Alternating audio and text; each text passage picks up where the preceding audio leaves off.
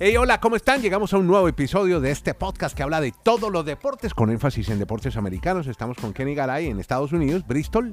En Colombia, Dani Marulanda, en la ciudad del Retiro. Yo soy Andrés Nieto Molina, reportando desde Santiago de Chile. Empezamos hablando de la NBA y el equipo de Giannis Antetokounmpo no para de ganar. Sigue una senda de éxitos para el equipo de Milwaukee. Con eso saludamos a Dani Marulanda. Hola, Dani, ¿cómo anda? ¿Qué tal Andrés? Abrazos para Kenneth, para todos nuestros oyentes, nuestro auditorio que cada día crece más en la Saco del Estadio Podcast. Pues están imparables los Bucks de Milwaukee. 15 victorias consecutivas. Aunque sabe que hace no mucho tiempo, pues también tuvieron una racha así de impresionante. En el año 2019-2020, cuando lograron 18 triunfos al hilo. Vamos a ver si, pues, en esta gran racha que tienen los Bucks, son capaces de superar eso de hace apenas tres años. Y por supuesto, ¿Quién es la gran figura de, esta racha? Don Giannis Antetokounmpo. Anoche otra vez 33 puntos, 15 rebotes y sigue pues capturando adeptos y votos para, mm. para ser considerado MVP. Lo que pasa es que cuando uno dice MVP y si uno mira lo que hizo Jokic anoche, ¿qué hizo Jokic anoche?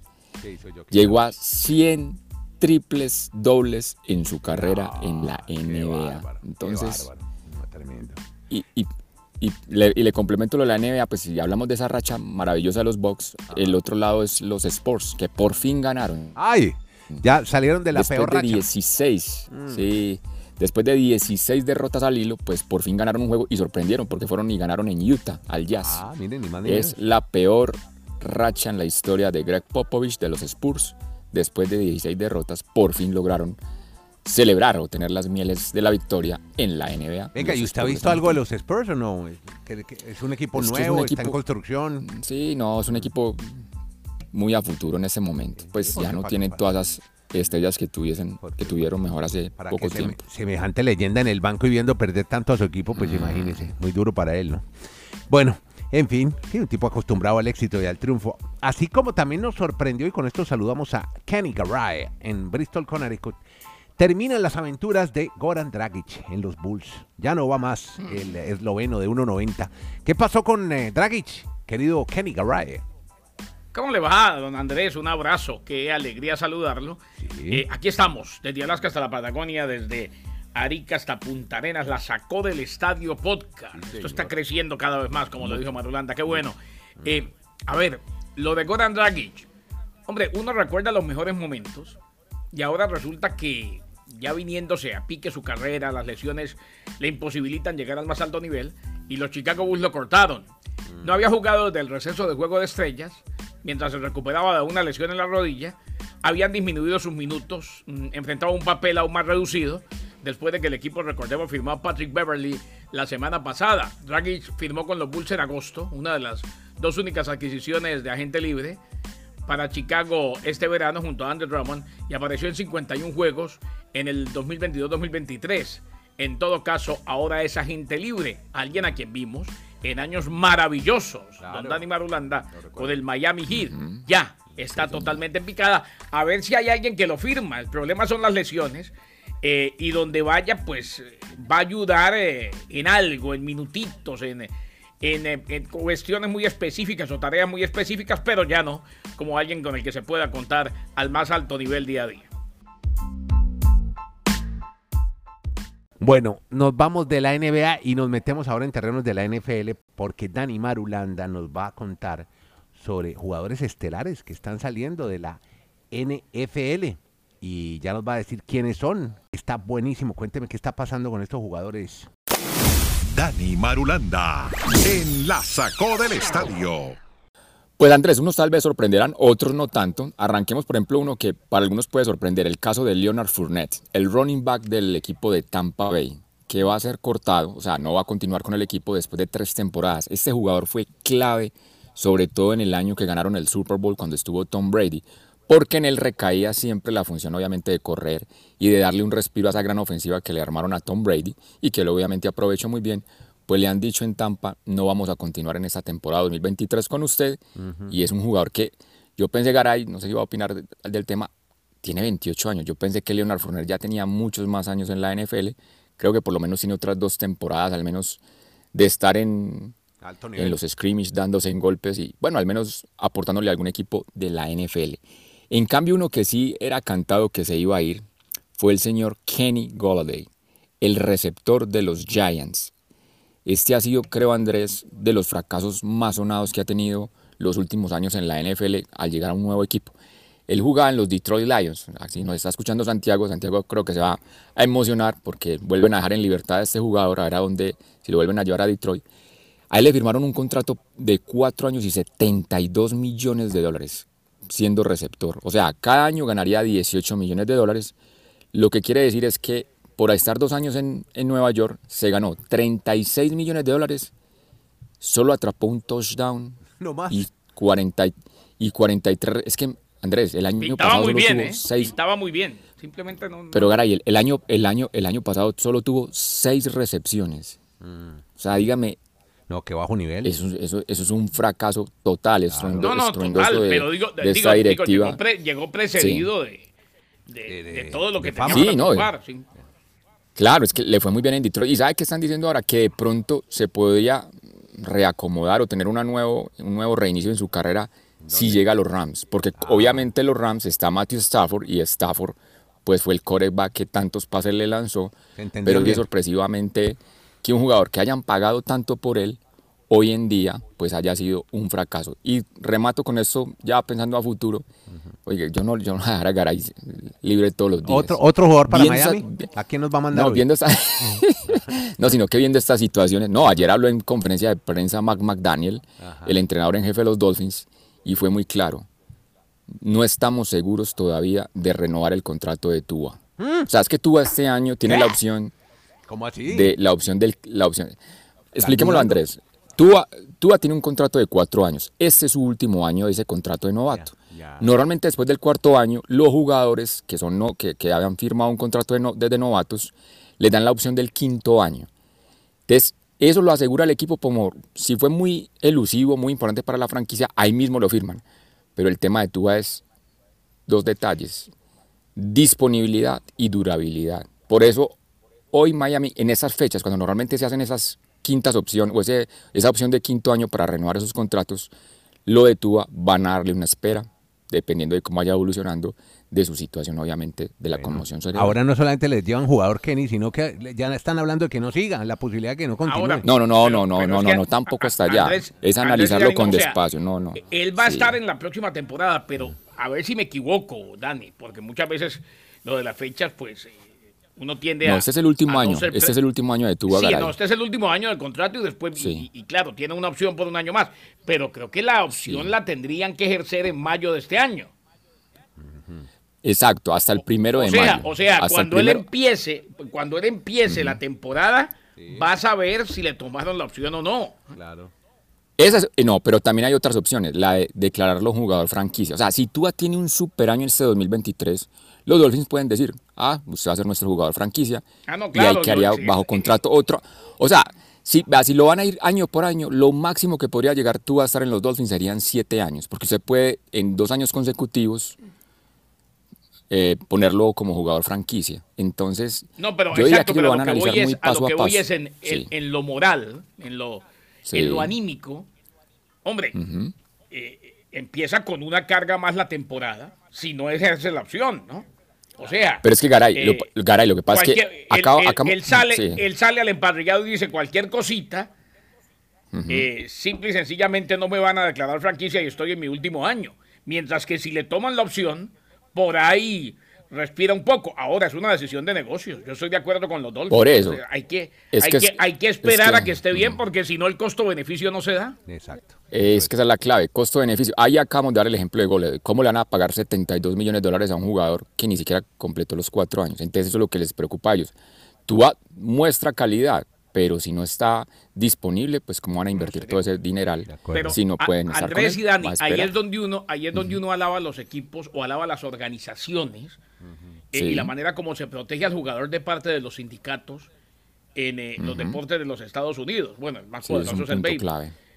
Pero es fundamental. A ver, qué bueno para uno como persona que le tengan que decir un año antes y antes de iniciar la temporada si van a seguir con uno o no.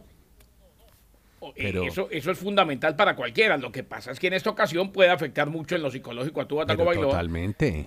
pero, pero, que, pero queda claro, pero queda claro que él, eh, por lo que ha pasado, va a tener que demostrar muchas cosas para que lo declaren franquicia. Sí, pero como es de complejo el tema de los quarterbacks en la NFL, yo creería que a Tua le firmarían el contrato con solo él demostrar que puede jugar todos los partidos. Ah, o sea, así no sea súper estelar y súper brillante, pero si él demuestra que tiene la capacidad de jugar todos los partidos, yo creería que a Tua lo, dejaría, lo Buena en la condición física. Eso es lo primordial para ellos hoy. Exacto. No, física no. Que o sea, que, bien con el judo.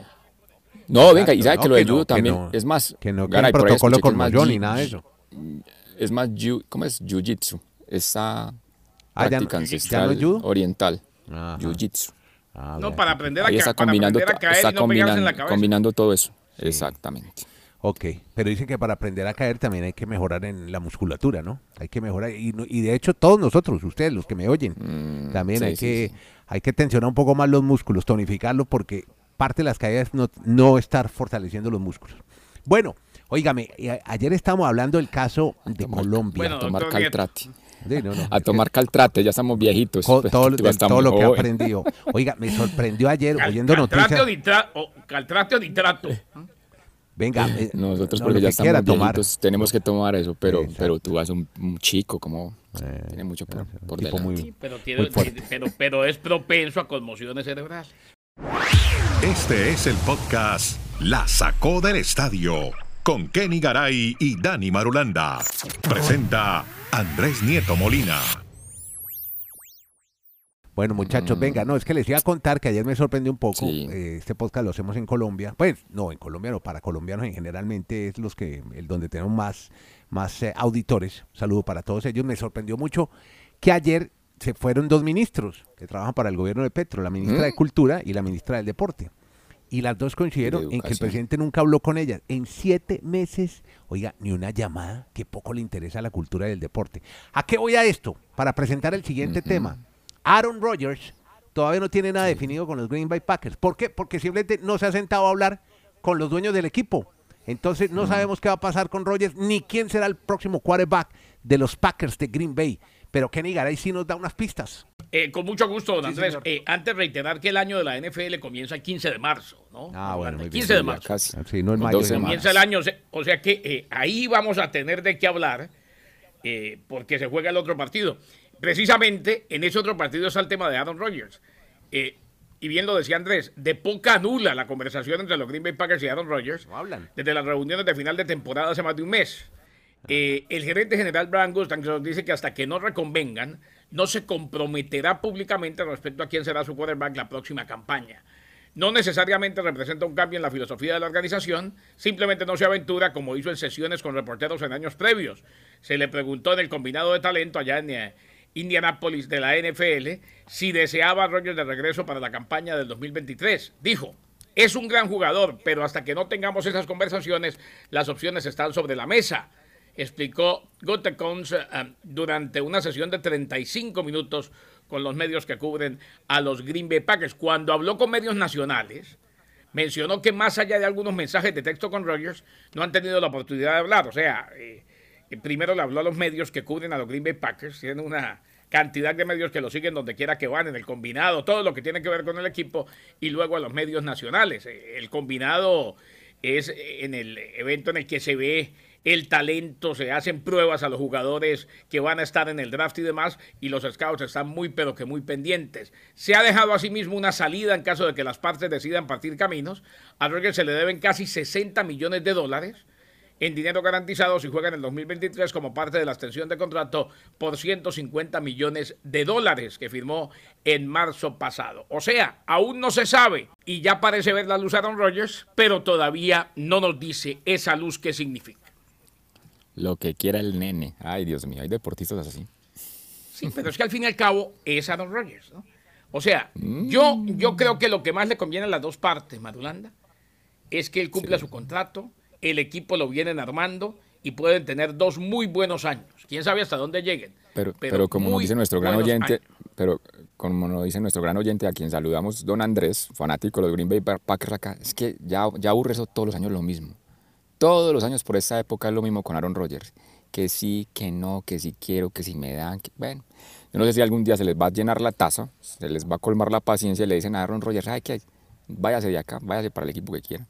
No sé si llegará los New York Jets, Los New York Jets siguen enloquecidos porque vaya Esperanzados. Reiteramos, el 15 de marzo, como lo decíamos, empieza la agencia libre, empieza el año oficialmente en la NFL y ese va a ser.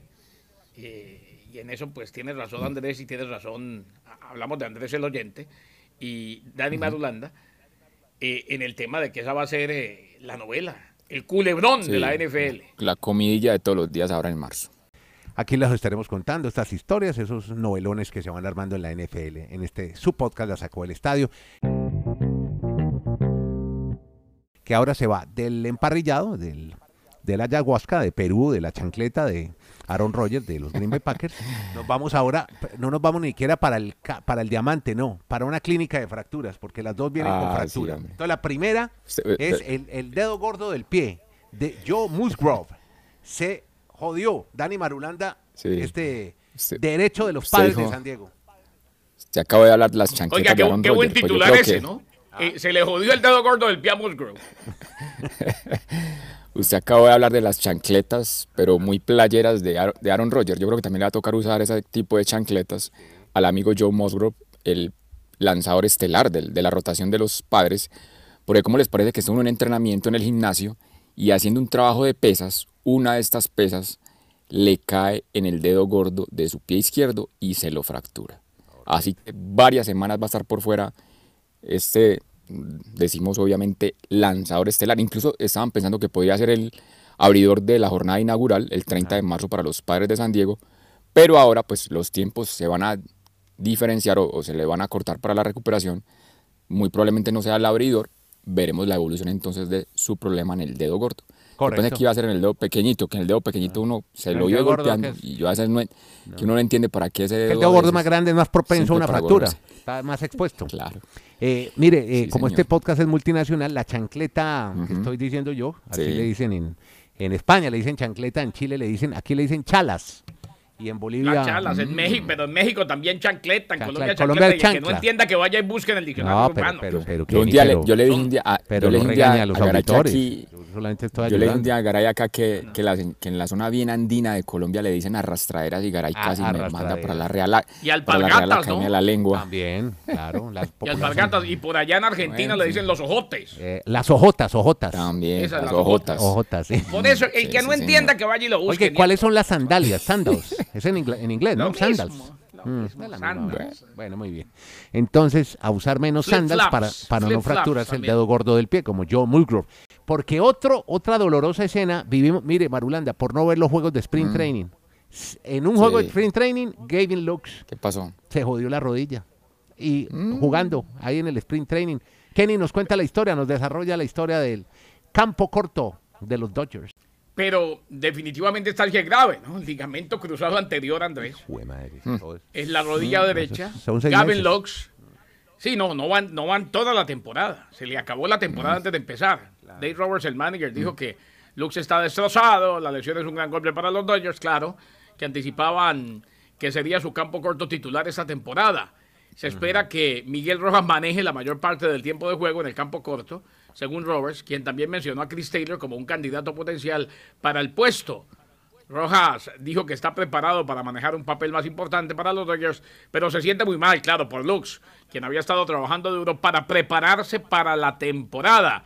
Luis, eh, Lux mejor tuiteó que aprecia la gran cantidad de apoyo que ha recibido desde la lesión. Se le acabó la temporada antes de iniciar a Gavin Lux, lesión de ligamento cruzado. Ojalá que se recupere. Aquí ya lo que importa es la recuperación y saber, porque estas, estas lesiones, si la recuperación no es la ideal, la óptima, hombre, es muy difícil volver a competencia después de un ligamento cruzado. Claro. Oiga, ¿saben quién la está rompiendo? Tatis Jr. Está, está desbocado. No, está jugando como Y, esperemos que haya aprendido de, de la sanción y esperemos que esté tranquilo. Pero el hombre está como un novato. Está- es- en esos partidos de la Liga, el Cactus la está sacando el estadio. El amigo, el amigo Tatis. Podcast La Sacó del Estadio. En Twitter, arroba La Sacó Podcast.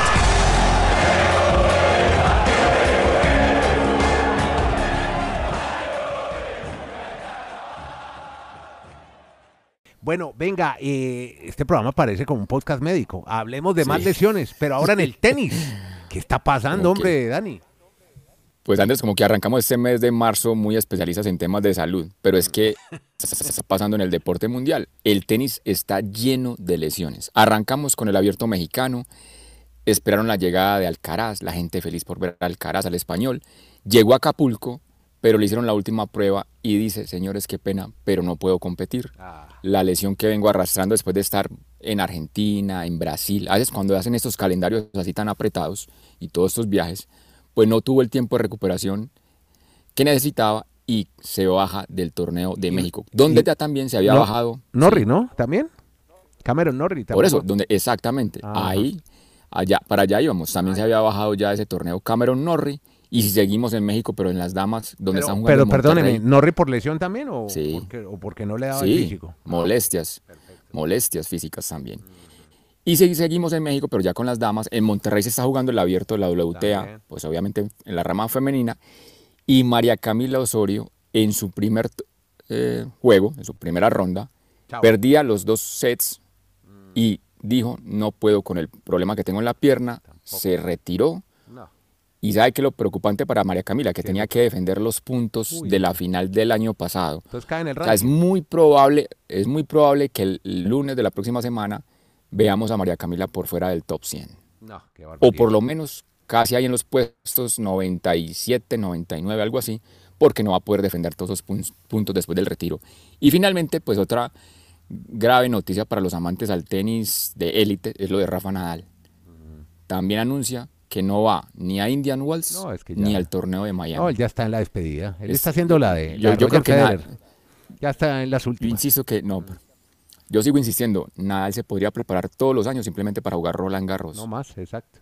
o, o- o será, o será muy loco pensar en eso. No, pues es una buena, una Porque buena es que para qué se va, para qué se va, para qué se va a exponer, a esforzar No, en, otros- otras superficies, en otros torneos. Y él, y acaba de ser papá. Vea, y déjeme cerrar aquí que estamos en el 250 ATP de Santiago, ahí en San Carlos, y el que tampoco volvió fue Dominic Thiem.